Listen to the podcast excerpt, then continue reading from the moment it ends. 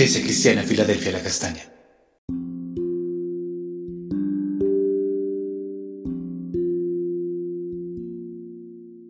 Amada Iglesia, Dios te bendiga. Continuamos con el altar familiar y hoy estaremos leyendo Proverbios capítulo 4 versículos 1 al 6 que dicen así. Hoy dijo la enseñanza de un padre y estad atentos para que conozcáis cordura, porque os doy buena enseñanza. No desamparéis mi ley, porque yo también fui hijo de mi padre, delicado y único delante de mi madre, y él me enseñaba y me decía, retenga tu corazón mis razones, guarda mis mandamientos y vivirás. Adquiere sabiduría, adquiere inteligencia, no te olvides ni te apartes de las razones de mi boca, no la dejes y ella te guardará, ámala y te conservará. En el día de hoy continuamos con nuestro estudio del libro de Proverbios en el capítulo 4 y estaremos hablando de no te apartes de las razones de mi boca. El día de ayer veíamos cómo el Señor nos hacía una invitación para oír y estar atentos a la enseñanza de un padre. Vemos cómo Salomón dice que él vivió la experiencia de ser enseñado por su padre. Él sintió en David un padre y recibió de él las enseñanzas de Dios y su amor por la palabra. Por lo tanto, gozó de una paternidad sana. Fue amado, valorado, apreciado, y esto estableció en él una fortaleza que le permitió conocer a Dios en profundidad. Y él expresa el gran amor que recibió también de su madre, y él se sentía como si fuera un hijo único. La fortaleza del amor que recibió Salomón de sus padres prepararon su corazón para experimentar la presencia de Dios a plenitud como lo hizo con sus padres terrenales, lo hizo con Dios. ¿Qué es lo que recuerda Salomón de las enseñanzas de su padre? Él lo expresa. Y él me enseñaba y me decía, retenga tu corazón mis razones, guarda mis mandamientos y vivirá. Aquí encontramos una verdad muy importante. Todos conocemos la relación que el rey David tuvo con Dios. Él amaba su presencia, Dios era su vida, su delicia, de él provenía su fuerza, su fortaleza, la ayuda y el socorro que él necesitaba. Y todas estas verdades las transmitió al corazón de su hijo y es lo que se expresa en la palabra. Por esto para Salomón comprender el amor de Dios fue muy fácil, porque lo relacionó al amor que recibió de sus padres y recuerda con gratitud los momentos en los que su padre le enseñaba las verdades acerca de Dios. Estas quedaron grabadas en su corazón. Y aquí vemos que se afirma una gran verdad establecida en la palabra desde el Antiguo Testamento. Como padres tenemos la responsabilidad espiritual de enseñar la palabra de Dios a nuestros hijos y ser ejemplo. Si ellos ven que asistimos a la iglesia y nos deleitamos en ese lugar y amamos de corazón a Dios, esa verdad cobrará vida en ellos. Podemos llenar de argumentos y razones el corazón de nuestras generaciones, pero eso si eso no es real, nunca transformará el corazón de los hijos. Como veíamos ayer, la autoridad espiritual para enseñar la palabra de Dios a nuestros hijos está en la intimidad con Dios. David le decía a su hijo que tu corazón pueda retener estas razones. Pero ¿sabes por qué Salomón las pudo retener? Porque eran palabras de vida. Era el ejemplo que estaba en el corazón de David. David amaba apasionadamente a Dios y esto fue lo que enseñó a su hijo, a amar la presencia de Dios por encima del dinero y los bienes materiales. Y le seguía diciendo, no te olvides ni te apartes de las razones de mi boca.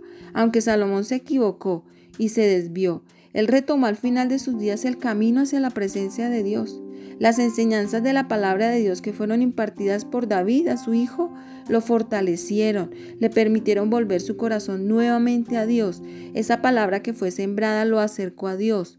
David le decía, Hijo, no dejes la palabra de Dios, no te apartes de ella, porque si lo haces, la palabra te va a guardar. Mira qué hermoso, que la palabra de Dios sea tu fuerza, tu escudo, tu fortaleza.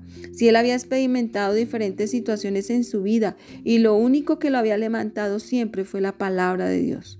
Por eso está el Salmo 19 que creemos que fue escrito por David, porque solo una persona como él podía expresar lo que representa la palabra de Dios para una vida.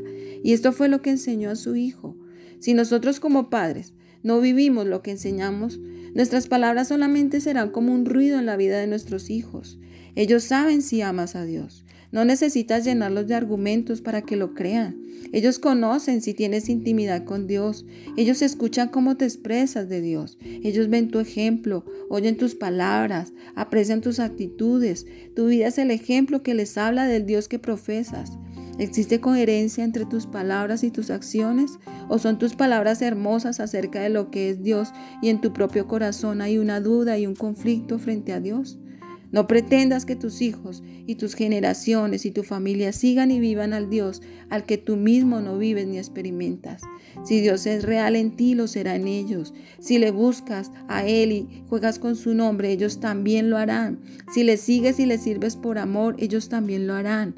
Evalúa la actitud de tu corazón frente a Dios para que sea orando en la vida de tus generaciones. Esto es lo que enseña Salomón hoy. Él aprendió a conocer al Dios de sus padres, al Dios que amaban sus padres, y eso lo llevó a ser bendecido. ¿Que se equivocó? Sí, es verdad.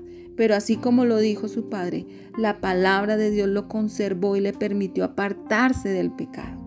Amados, es necesario que vivamos realmente la palabra de Dios en nuestras vidas, que enseñemos a nuestros hijos, pero que las palabras que transmitamos a sus vidas provengan de un corazón realmente transformado por Dios, no de apariencia, no de verdades incompletas, sino de una comunión personal con Jesús. Hoy te invito para que me acompañes a orar y pedir a Dios que nos ayude a vivir conforme a su palabra. Padre, venimos delante de tu presencia hoy, te bendecimos, reconocemos que tú eres Dios, reconocemos que, que Jesús es la palabra viva, Señor. Ayúdanos, Señor, a vivir conforme a la palabra, a ser transformados por ella, a que la palabra cobre vida en nosotros, a que tu espíritu sea real en nosotros, a estudiar la palabra, a vivirla, Señor. Ayúdanos a caminar contigo, Padre amado, en el nombre de tu precioso Hijo Jesús y con el poder del precioso Espíritu Santo de Dios. Amén. Amada iglesia, recuerda, Dios establecido como una puerta abierta en el cielo, puerta de salvación, de amor y comunión con la presencia de Dios. No dejes de escudriñar y vivir su palabra. Bendiciones en Cristo.